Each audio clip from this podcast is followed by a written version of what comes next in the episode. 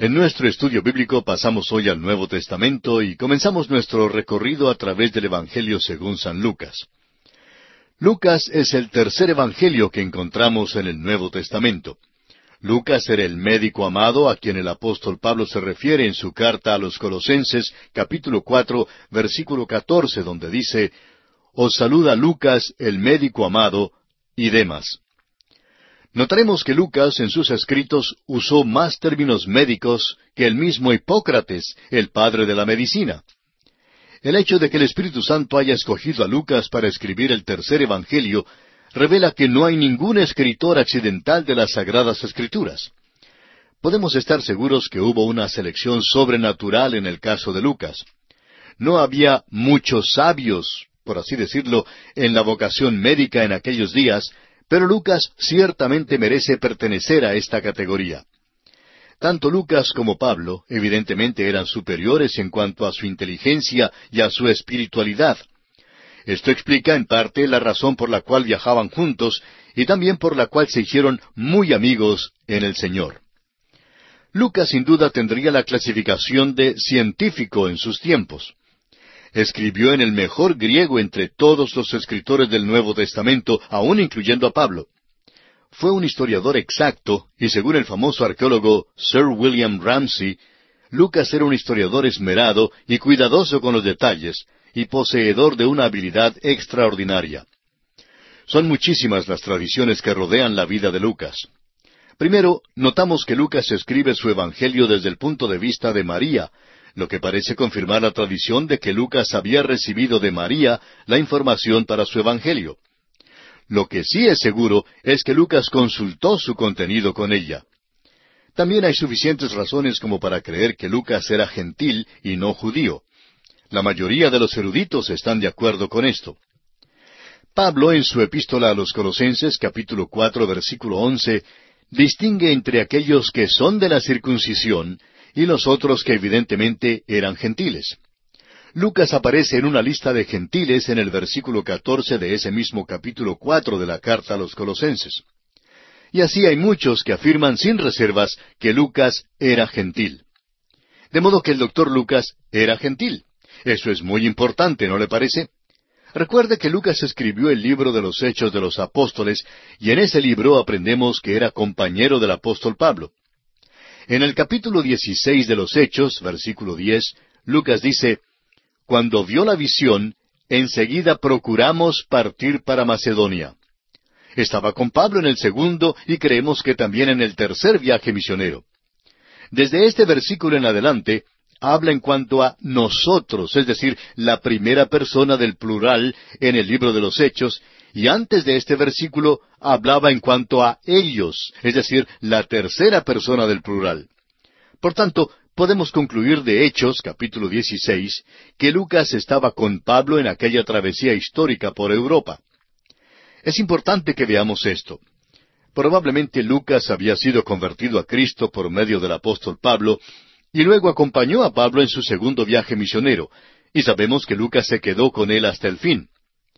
Al escribir Pablo su última obra, la segunda epístola a Timoteo, dice en el capítulo cuatro, versículo once, Solo Lucas está conmigo. Todo esto explica el por qué Pablo lo llama el médico amado. Veamos ahora el tema de este Evangelio.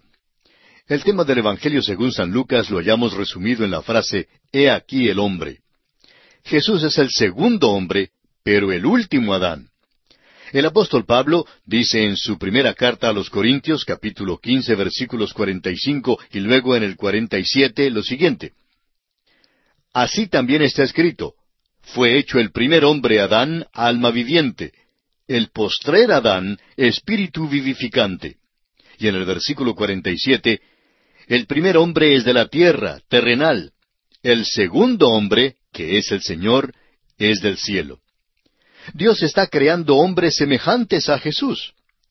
El apóstol Juan dice en su primera carta, capítulo tres, versículo dos, Amados, ahora somos hijos de Dios, y aún no se ha manifestado lo que hemos de ser, pero sabemos que cuando Él se manifieste, seremos semejantes a Él, porque le veremos tal como Él es. Por eso, Jesús es el segundo hombre, porque habrá el tercer hombre y aún el millonésimo hombre. Pero Él es el último Adán, porque no habrá otra cabeza de la raza humana. Jesús, según el escritor a los Hebreos en el capítulo dos, versículo diecisiete, fue en todo semejante a sus hermanos, para que sus hermanos puedan ser hechos semejantes a Él. Veamos ahora el propósito de este Evangelio según San Lucas. Al fin del siglo XIX, una ola de escepticismo pasó rápidamente por Europa y las Islas Británicas. La decepción y la desilusión siguieron al optimismo de la era victoriana. Uno de sus resultados fue el hecho de que muchos eruditos comenzaran a investigar con más seriedad la Biblia. Algunos llegaron a ser escépticos y otros hasta cínicos. Pero ha quedado bien establecido que los historiadores también pueden equivocarse. El señor Will Durant y su señora han escrito en muchos volúmenes sobre la historia de la civilización. Pasaron más de cuarenta años consiguiendo datos históricos y estudiando unas veinte civilizaciones que abarcaban un período de cuatro mil años. Después de trabajar por tanto tiempo, hicieron la siguiente declaración. Nuestro conocimiento del pasado siempre es incompleto, probablemente inexacto, obscurecido por evidencias ambivalentes e historiadores predispuestos y quizá distorsionada por nuestra propia ciega adhesión patriótica y religiosa. Mucha de la historia es suposición, lo demás es prejuicio. Ahora se cuenta que un joven erudito muy inteligente en la Universidad de Cambridge quiso cierta vez refutar la exactitud de las escrituras. Era agnóstico y creía que por medio de una investigación histórica las podría refutar. Decidió entonces comprobar la exactitud de la descripción bíblica de los viajes de Pablo y así llegó a ser un arqueólogo. Recuerde usted que el doctor Lucas había escrito un relato histórico de Jesús y de los viajes misioneros de Pablo.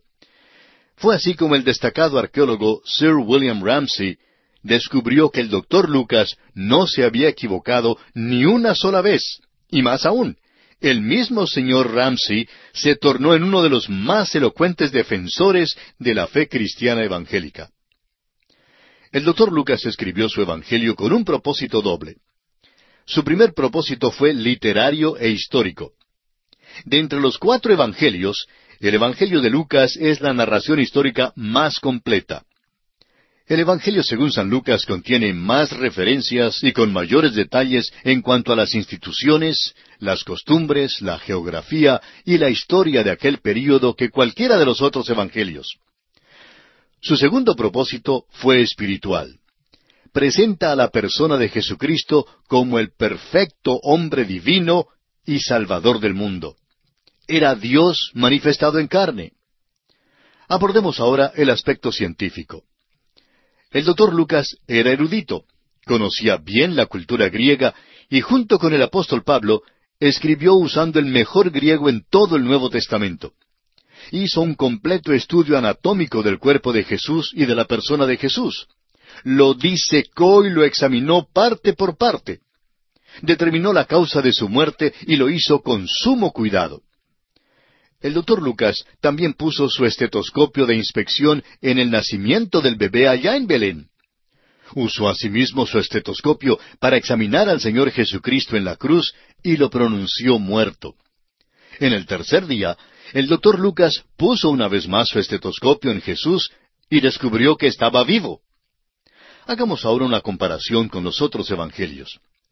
Mateo da mayor importancia al hecho de que Jesús nació el Mesías. Marcos hace un mayor énfasis sobre Jesús como el siervo de Jehová. Lucas le da mayor importancia al hecho de que Jesús era el hombre perfecto.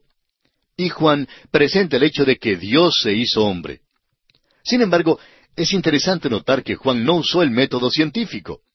El doctor Lucas declara que él examinó a Jesús de Nazaret y que sus investigaciones lo llevan a la conclusión de que Jesús es Dios llegó a la misma conclusión que Juan, pero usando procedimientos y técnicas diferentes.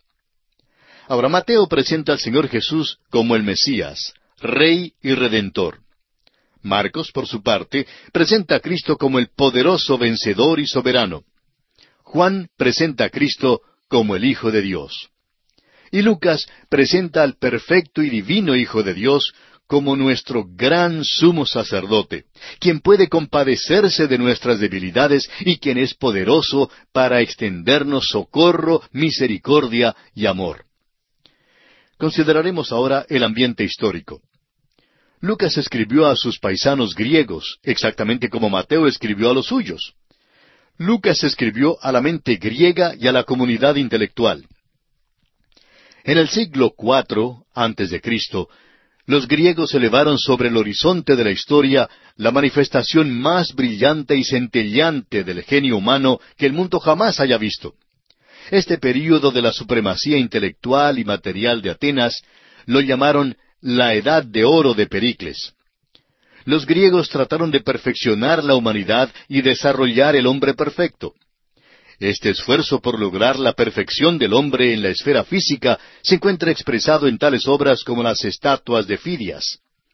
También existe amplios indicios de sus esfuerzos por conseguir esta perfección en la esfera mental. Se estaban esforzando por conseguir un hombre que fuese hermoso e intelectual a la vez. Las obras literarias de Plato, de Sófocles, de Eurípides, de Aristófanes, de Esquilo y de Homero, todas tratan de presentar la descripción de un hombre perfecto y se esfuerzan por conseguir un hombre universal. Los griegos hicieron sus dioses a la imagen de los hombres. El hecho es que sus dioses no eran sino proyecciones del hombre. Las magníficas estatuas de Apolo, de Venus, de Atenea y de Diana no eran representaciones feas como las que han salido del paganismo del Oriente. Los griegos deificaron al hombre, pero incluyendo sus pasiones viles junto con sus cualidades nobles. Otros dioses griegos incluyen a Pan, a Cupido, a Baco, el dios del vino y de la borrachera, y a la diosa Afrodita. Ahora, no todos estos dioses eran benévolos. Algunos de ellos se caracterizaban por su furor. Alejandro Magno esparció esta cultura, idioma y filosofía emocionante a través de todas las tierras que conquistó. El griego llegó entonces a ser el idioma universal de aquellos tiempos.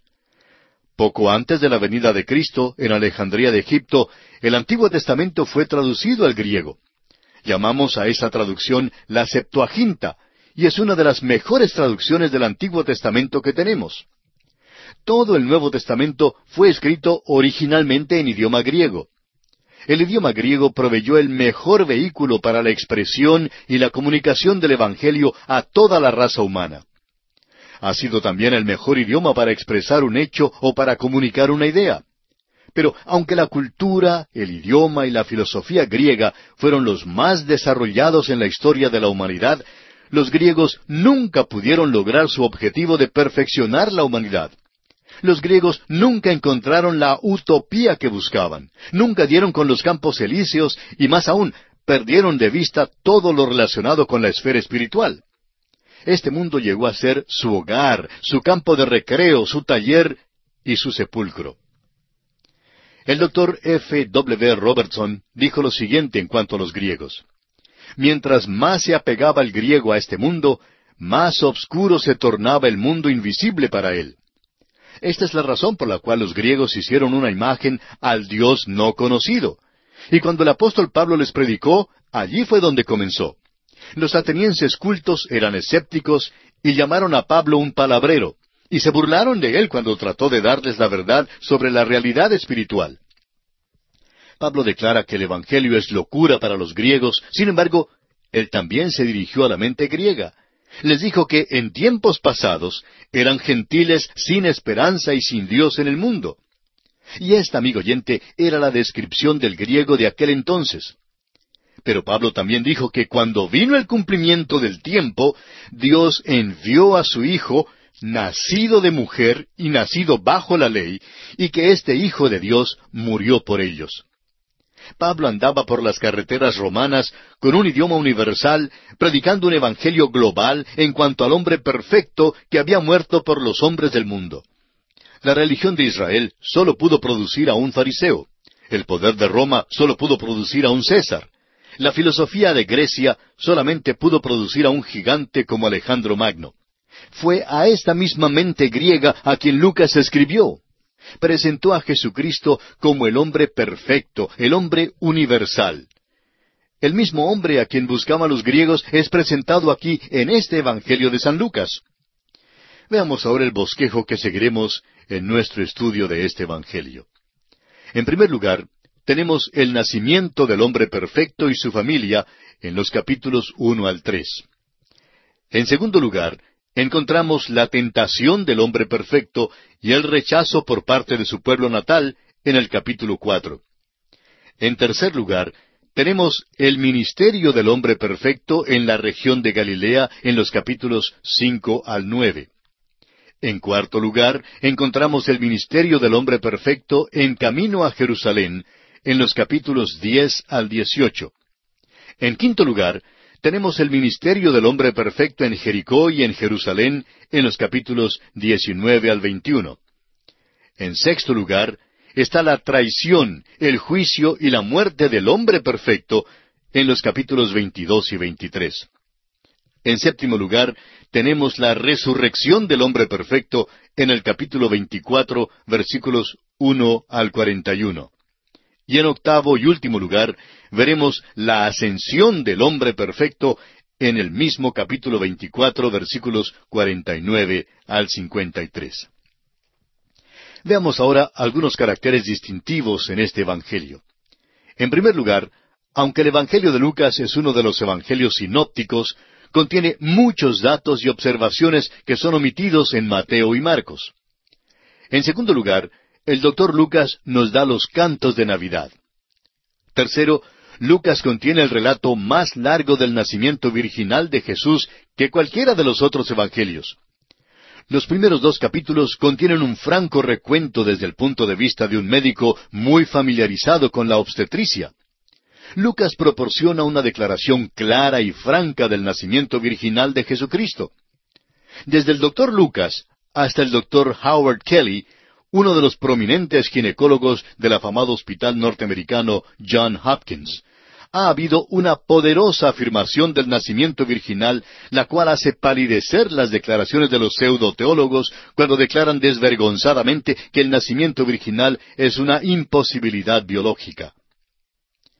En cuarto lugar, tenemos que Lucas relata unos veinte milagros en su Evangelio y seis de ellos no se encuentran en ninguno de los otros Evangelios. En quinto lugar, asimismo, nos da veintitrés parábolas, dieciocho de las cuales no se hallan en ninguna otra parte. Las parábolas del Hijo Pródigo y del Buen Samaritano, por ejemplo, son peculiares a este Evangelio de San Lucas. En sexto lugar, también es en este Evangelio del doctor Lucas donde encontramos la narración muy humana de la caminata a Emaús de nuestro Señor resucitado la cual comprueba que Jesús era todavía humano aún después de su resurrección. Lucas demuestra que la resurrección no era sólo de su espíritu, sino también de su cuerpo.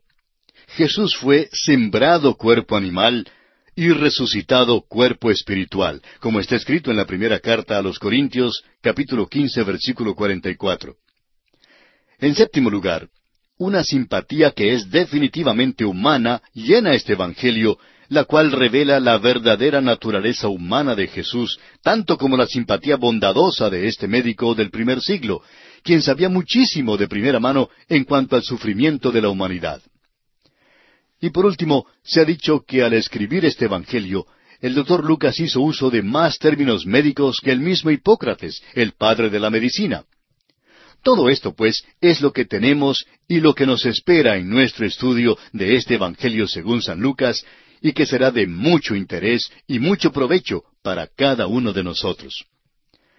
Y ahora en el breve tiempo que nos resta, quisiera solo mencionar que en el capítulo uno de este Evangelio, que comenzaremos a estudiar en nuestro próximo programa, encontramos el prefacio de Lucas a su Evangelio, la concepción de Juan el Bautista y de Jesucristo, las profecías de Elizabeth y María en cuanto a Cristo, el nacimiento y la circuncisión de Juan y la profecía de Zacarías.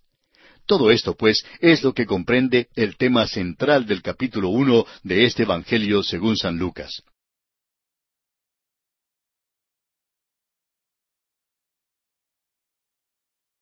Comenzamos hoy, amigo oyente, nuestro estudio del capítulo uno del Evangelio según San Lucas. Y como decíamos al concluir nuestro programa anterior, En este capítulo encontramos el prefacio de Lucas a su Evangelio, la concepción de Juan el Bautista y de Jesucristo, las profecías de Elizabeth y de María en cuanto a Cristo, el nacimiento y la circuncisión de Juan y la profecía de Zacarías. Históricamente, Lucas principia su Evangelio en un punto anterior al de los otros Evangelios sinópticos. El cielo ya había permanecido callado por más de cuatrocientos años cuando el ángel Gabriel le habló a Zacarías desde el altar del incienso para anunciarle el nacimiento de Juan el Bautista. Lucas describe no solo el nacimiento de Juan y de Jesús, sino que también incluye las circunstancias que rodean a ambos eventos. Es en este Evangelio donde encontramos que tanto María como José poseen ciertas cualidades muy nobles. Aquí José es descrito como un hombre humilde, confiable, no egoísta y poseedor de los más altos ideales. María, por su parte, poseía estas mismas cualidades en su carácter. Ella era obediente y no querellante, y tenía un buen conocimiento del Antiguo Testamento. Mucho antes de que la ciencia médica le diera importancia alguna a la herencia, Lucas le da gran énfasis y así revela que José y María no fueron seleccionados accidentalmente por Dios. Lucas aclara también, sin lugar a dudas, que Jesús nació de una virgen. Ninguna otra conclusión puede ser inferida de las declaraciones definidas, directas y dogmáticas del ángel Gabriel a María. Mientras que el hombre no tenga un conocimiento más profundo en cuanto al origen de la vida, no puede científicamente refutar en forma dogmática la declaración del doctor Lucas. Una consideración verdaderamente científica es una investigación humilde y objetiva de los hechos. Ahora, al llegar a la segunda mitad, notaremos que hay tres cantos en este capítulo. Primero, la salutación de Elizabeth a María, en los versículos 42 al 45. En segundo lugar, el Magnificat de María en los versículos 46 al 55. Y por último, la profecía de Zacarías en los versículos 67 al 79. Veamos ahora el propósito de este Evangelio. Leamos los primeros cuatro versículos de este capítulo uno del Evangelio según San Lucas. Puesto que ya muchos han tratado de poner en orden la historia de las cosas que entre nosotros han sido ciertísimas, tal como nos lo enseñaron los que desde el principio lo vieron con sus ojos y fueron ministros de la palabra, me ha parecido también a mí, después de haber investigado con diligencia todas las cosas desde su origen, escribírtelas por orden, oh excelentísimo Teófilo, para que conozcas bien la verdad de las cosas en las cuales has sido instruido. Ahora hay dos frases en este pasaje que son importantes y que no debemos pasar por alto. La Biblia de Jerusalén tiene las palabras testigos oculares para la frase lo vieron con sus ojos. Esta frase proviene de la palabra griega que es traducida ojo o ver. Significa verlo uno mismo. Y se asemeja mucho a la palabra griega autopsia. El hecho es que lo que el doctor Lucas trata de decir aquí es, somos testigos oculares quienes hemos hecho una autopsia y les estoy escribiendo en cuanto a lo que encontramos. La segunda frase de importancia en este pasaje contiene la palabra ministros. De ella obtuvimos nuestra palabra interno, que se aplica para los médicos internos en un hospital, de la misma palabra griega que es traducida ministros. O sea que el doctor Lucas era el médico interno del gran médico. Los primeros cuatro versículos de este capítulo uno forman un gran principio. Lucas escribió su Evangelio para dar a los hombres una certeza y una seguridad en cuanto al Señor Jesucristo. Amigo oyente, ¿cuánta seguridad tiene usted? ¿Está usted seguro que es hijo de Dios por la fe en Jesucristo? ¿Está usted seguro que la Biblia es la palabra de Dios? Nos da lástima la persona que no tiene seguridad en cuanto a estas cosas. Usted dirá, pues no estoy seguro en cuanto a mi salvación ni en cuanto a la Biblia. ¿Será que no tengo suficiente fe? Amigo oyente, el no tener suficiente fe no puede ser el problema. Puede que su problema sea que todavía no conoce lo suficiente.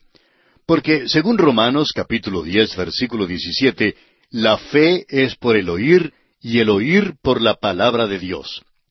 Si realmente usted conoce la palabra de Dios, la creerá. Aquellos que no conocen la Biblia son los que tienen problemas. El problema no radica en la Biblia ni en el Señor Jesucristo. El problema, amigo oyente, está en nosotros mismos. Llegamos ahora al punto en que el ángel Gabriel aparece a Zacarías y le anuncia el nacimiento de Juan. Leamos el versículo cinco de este primer capítulo del Evangelio de Lucas. Hubo en los días de Herodes, rey de Judea, un sacerdote llamado Zacarías, de la clase de Abías. Su mujer era de las hijas de Aarón y se llamaba Elizabeth. Dios se aparece repentinamente después de cuatrocientos años de silencio. El doctor Lucas empieza cronológicamente en el Nuevo Testamento. Vuelve hacia el nacimiento de Juan el Bautista, al incidente en que el ángel Gabriel se apareció al padre de Juan mientras servía en el templo. Los padres de Juan eran Zacarías y Elizabeth.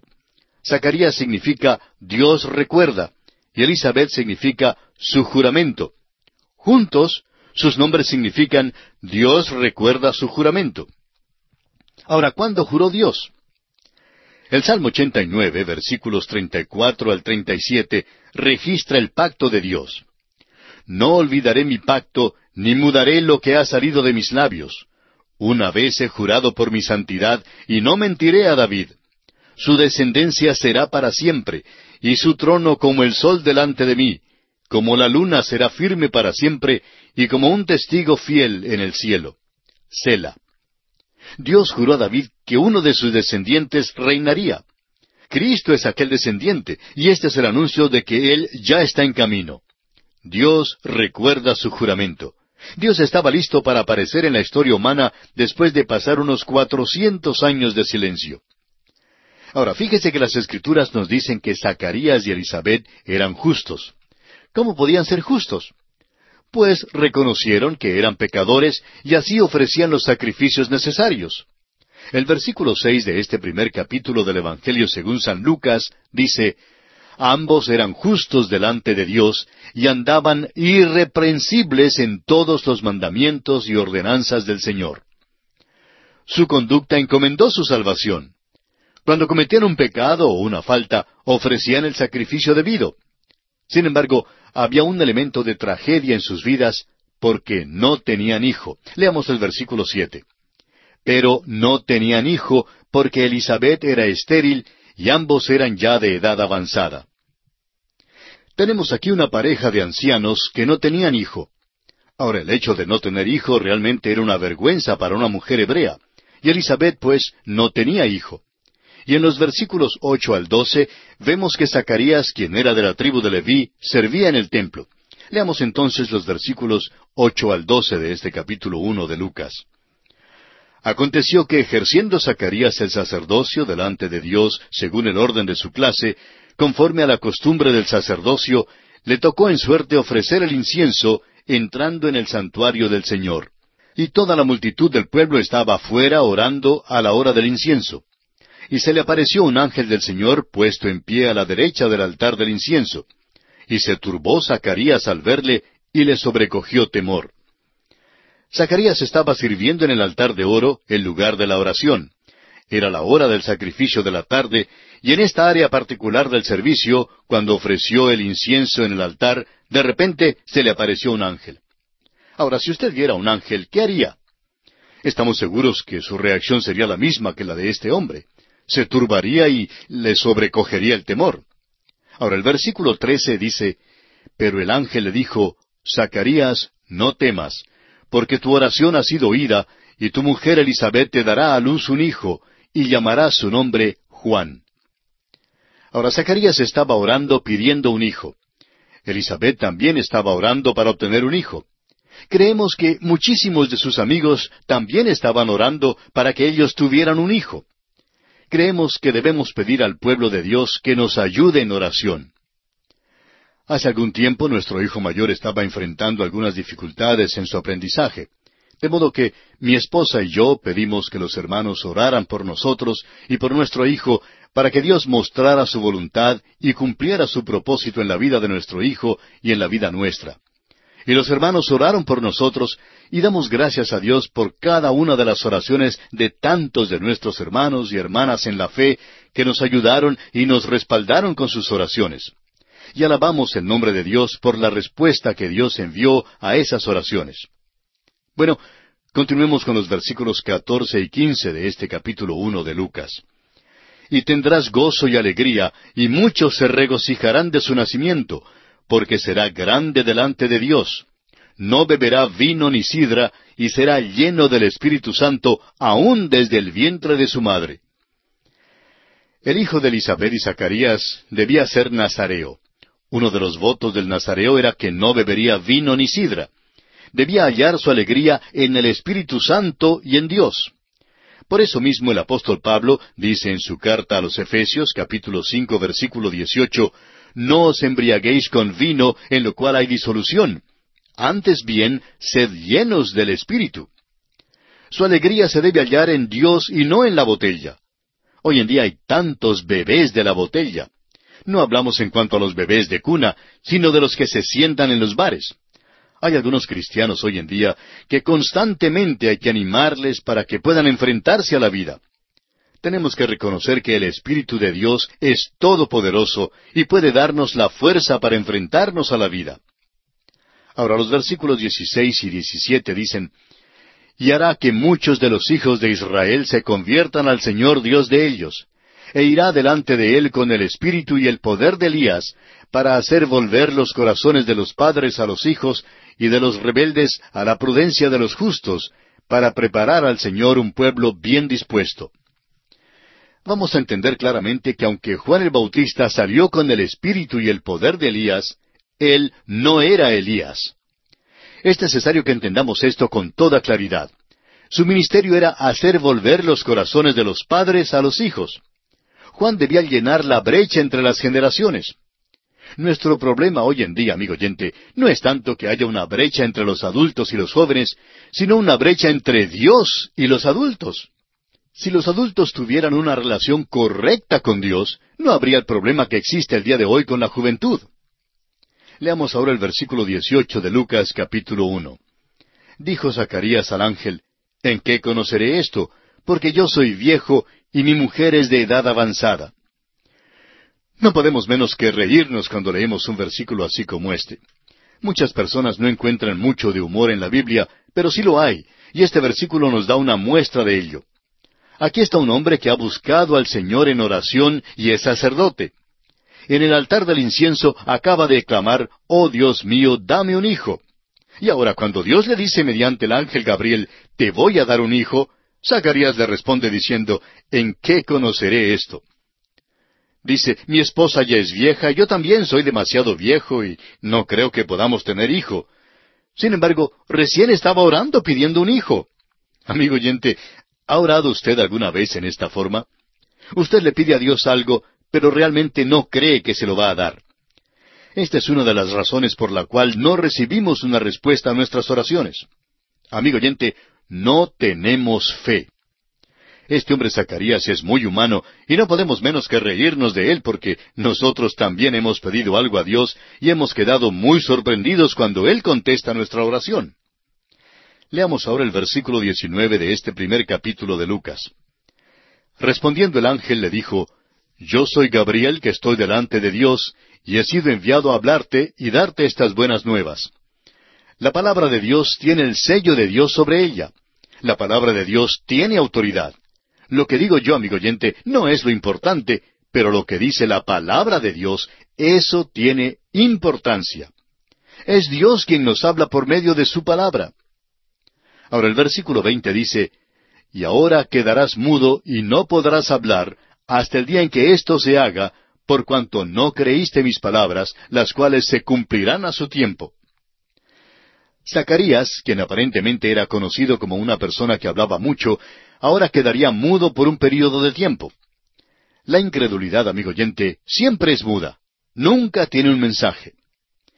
Creemos que fue la famosa escritora Elizabeth Barrett Browning quien dijo cierta vez, Si usted no tiene fe, quédese callado. Son muchos los parlanchines que se lo pasan hablando acerca de su incredulidad. Si no tienen nada que decir, pues concordamos en que deben quedarse callados. Dejen que el hombre que cree en Dios diga algo. Leamos ahora los versículos 21 y 22 de este capítulo 1 de San Lucas. y el pueblo estaba esperando a Zacarías y se extrañaba de que él se demorase en el santuario. Pero cuando salió, no les podía hablar, y comprendieron que había visto visión en el santuario. Él les hablaba por señas y permaneció mudo. Este pasaje también nos parece humorístico en cierta manera, porque aquí vemos cómo Dios, después de cuatrocientos años de silencio, de nuevo se aparece a la raza humana, y el mismo hombre con quien se comunica no lo cree y por esto lo enmudece. ¿Puede usted imaginarse a Zacarías tratando de explicarles a todos que es mudo?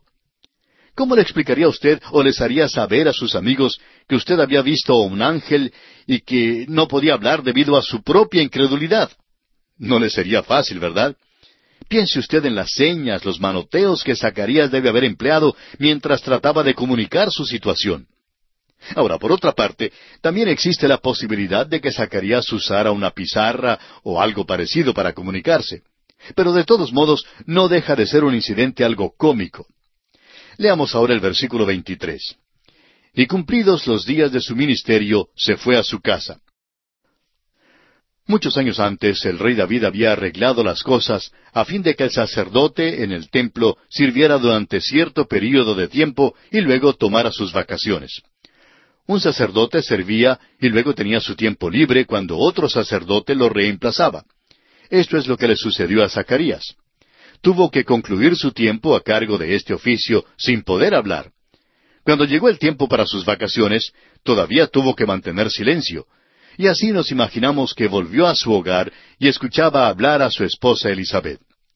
Ahora los versículos 24 y 25 de Lucas capítulo 1 dicen, Después de aquellos días, concibió su mujer Elizabeth, y se recluyó en casa por cinco meses, diciendo, Así ha hecho conmigo el Señor en los días en que se dignó quitar mi afrenta entre los hombres.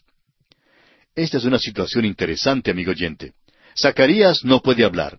Elizabeth, a causa de su condición, permanece recluida en el lugar durante varios meses. Cinco meses nos dice el versículo 24. Nos imaginamos que ella le habló muchísimo a Zacarías durante todo este tiempo y que constantemente le recordaba diciendo, Zacarías, vamos a tener un hijo. Bien, amigo oyente, nuestro tiempo se ha agotado por esta ocasión, así es que tenemos que detenernos aquí. Continuaremos nuestro estudio de este capítulo uno del Evangelio según San Lucas en nuestro próximo programa y consideraremos la aparición del ángel Gabriel a la Virgen María y cómo le anuncia el nacimiento virginal de Jesús. Este es un aspecto que reviste especial importancia para todos nosotros, así es que esperamos contar con su compañía en nuestro próximo programa.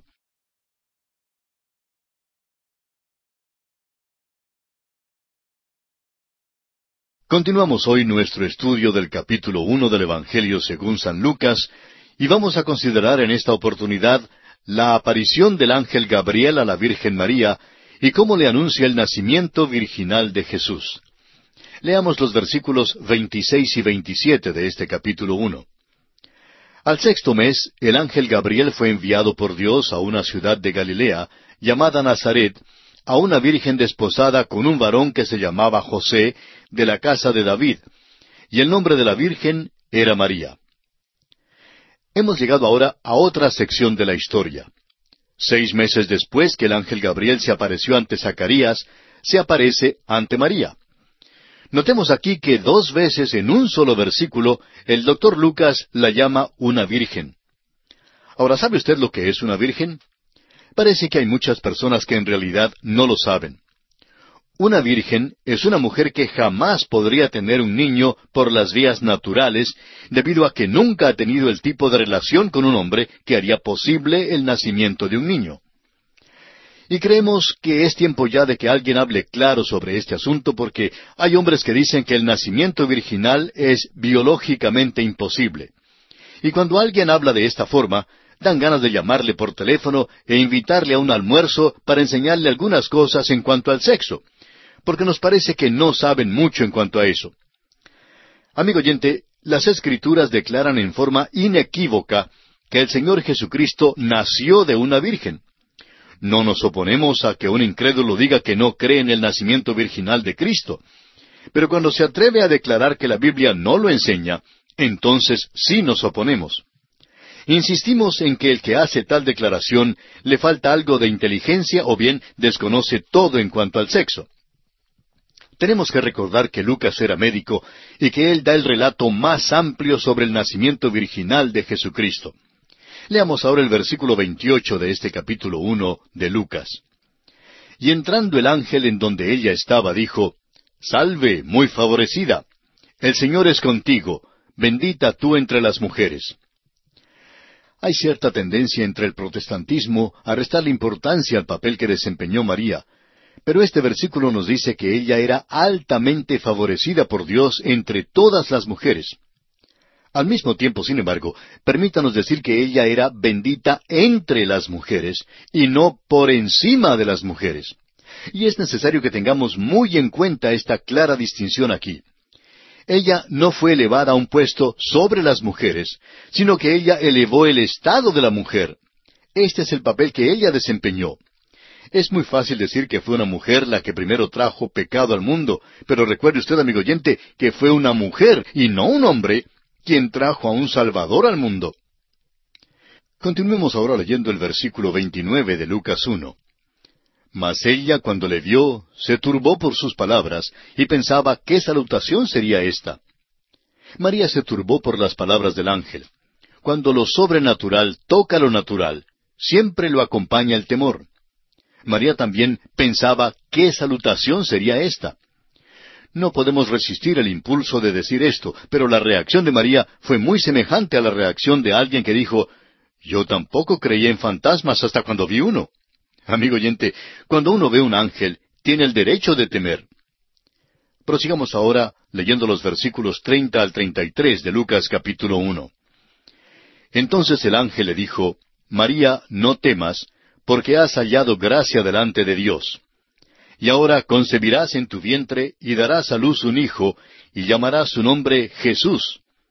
Este será grande y será llamado Hijo del Altísimo, y el Señor Dios le dará el trono de David su padre, y reinará sobre la casa de Jacob para siempre, y su reino no tendrá fin. Este es un lenguaje franco y claro. No hay manera alguna de interpretarlo mal. Este es un pasaje que tiene que interpretarse en sentido literal. Aquellos que niegan el nacimiento virginal tampoco creen que el Señor se sentará en el trono de su padre David. Al parecer, podemos entender que lo que Lucas escribe tiene que aceptarse en sentido literal. El vientre de la Virgen María, mencionado antes, es literalmente eso.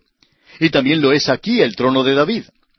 El descendiente de David reinará literalmente sobre la casa de Jacob y su reino no tendrá fin. Ese reino también es una realidad que se cumplirá literalmente. Leamos ahora el versículo 34. Entonces María dijo al ángel, ¿Cómo será esto? Pues no conozco varón. María fue la primera en hacer una pregunta en cuanto al nacimiento virginal. Ella dijo, ¿Cómo será esto? Y creemos que esta todavía es una buena pregunta. El doctor Lucas cita las palabras del ángel Gabriel como respuesta.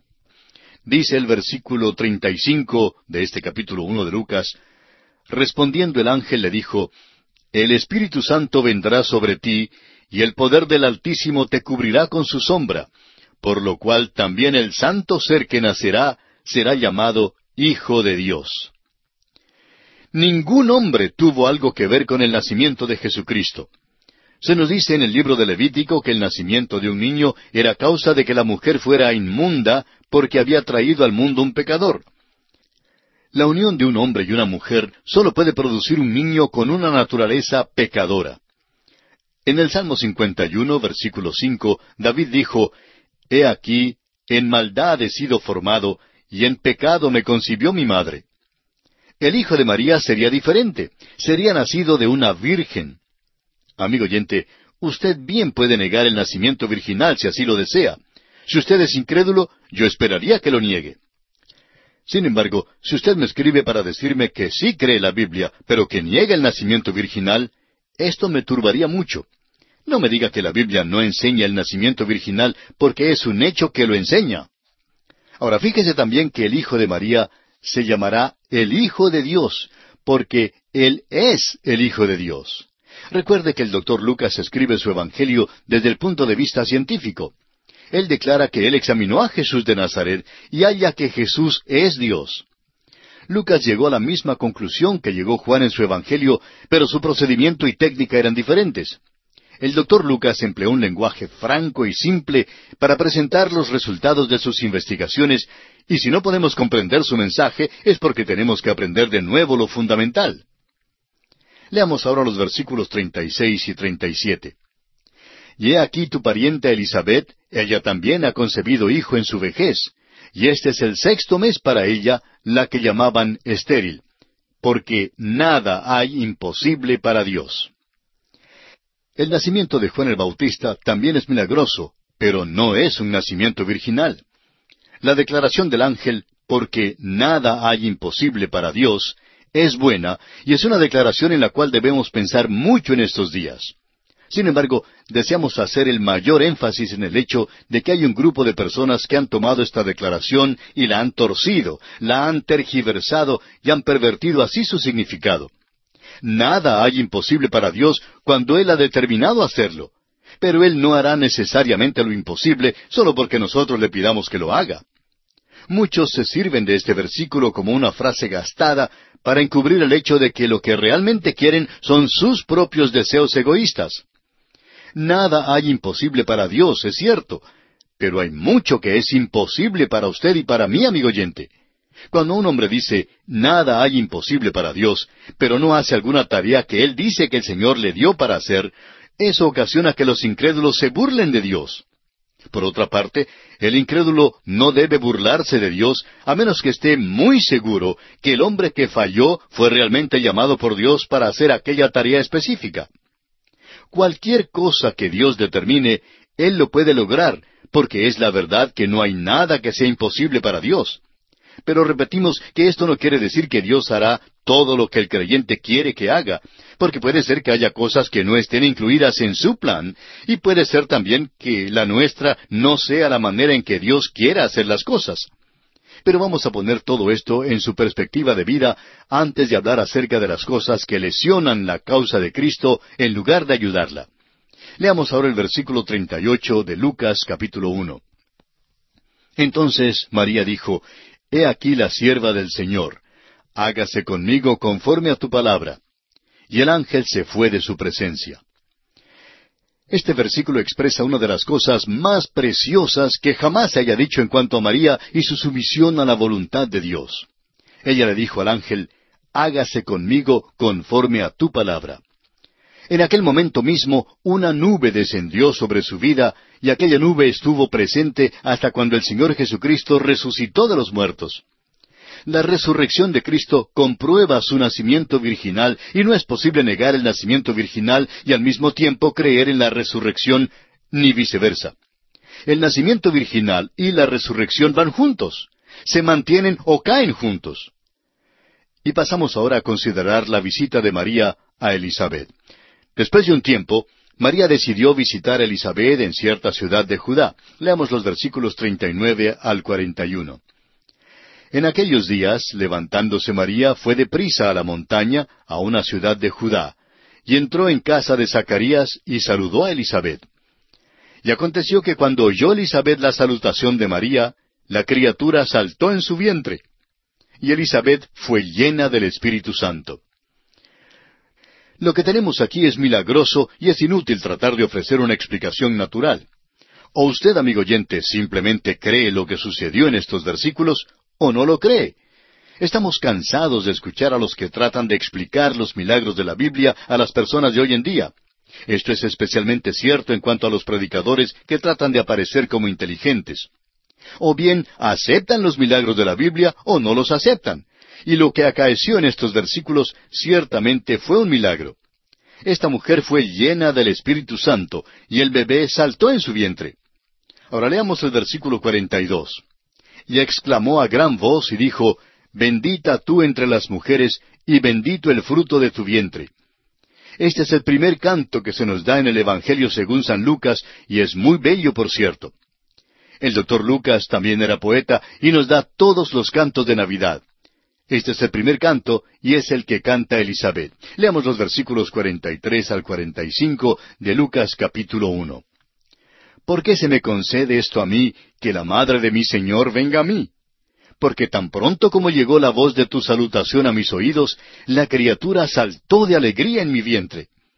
Y bienaventurada la que creyó, porque se cumplirá lo que le fue dicho de parte del Señor. Poco se dice en la Escritura en cuanto a Elizabeth. Ella cantó el primer canto en el Nuevo Testamento, y cuando usted oye cantar a una solista como esta, no debe ignorarla. Es una persona extraordinaria. Ella tenía fe, aunque su esposo Zacarías no la tenía. Fíjese en el contraste. Zacarías quedó mudo a causa de su incredulidad, mientras que Elizabeth creyó a Dios y por eso cantó para animar a María. En este caso, notemos también que mientras María era joven, Elizabeth era de edad avanzada. Elizabeth había caminado con Dios por muchos años y así le dio a María esperanza y fortaleza. Le dijo a María que habría un cumplimiento de todas aquellas cosas que le habían sido reveladas. Nos gustaría que reconocieran un poco a Elizabeth, especialmente aquellos que deifican a otros hoy en día. Continuemos ahora con los versículos 46 al 49 de este capítulo 1 de Lucas. Entonces María dijo, Engrandece mi alma al Señor, y mi espíritu se regocija en Dios mi Salvador, porque ha mirado la bajeza de su sierva, pues he aquí desde ahora me dirán bienaventurada todas las generaciones. Ahora es María quien canta. Este canto se conoce como el Magnificat, y nos enseña varias cosas muy interesantes. María nos dice en su canto que ella reconocía su propia necesidad de un Salvador y que ella se regocijaba en él. Amigo oyente, llamémosla bendita, pero no la hagamos una diosa. No necesitamos un altar para arrodillarnos ante ella. Fue en realidad un glorioso privilegio para María ser escogida para ser la madre del Hijo de Dios y traerle al mundo, y aunque no debemos restarle importancia a este hecho, tampoco debemos adularla en demasía. Era una persona maravillosa y no fue por mera casualidad que fue elegida por Dios para esta tarea tan especial. Escuche mientras María continúa cantando en los versículos 49 al 55 del capítulo 1 de Lucas. Porque me ha hecho grandes cosas el poderoso, santo es su nombre, y su misericordia es de generación en generación a los que le temen. Hizo proezas con su brazo, esparció a los soberbios en el pensamiento de sus corazones quitó de los tronos a los poderosos y exaltó a los humildes. A los hambrientos colmó de bienes y a los ricos envió vacíos.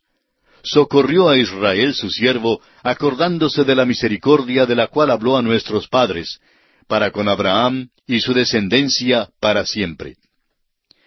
El profeta Isaías en el capítulo 53 de su profecía, versículo uno, dice, ¿Y sobre quién se ha manifestado el brazo de Jehová?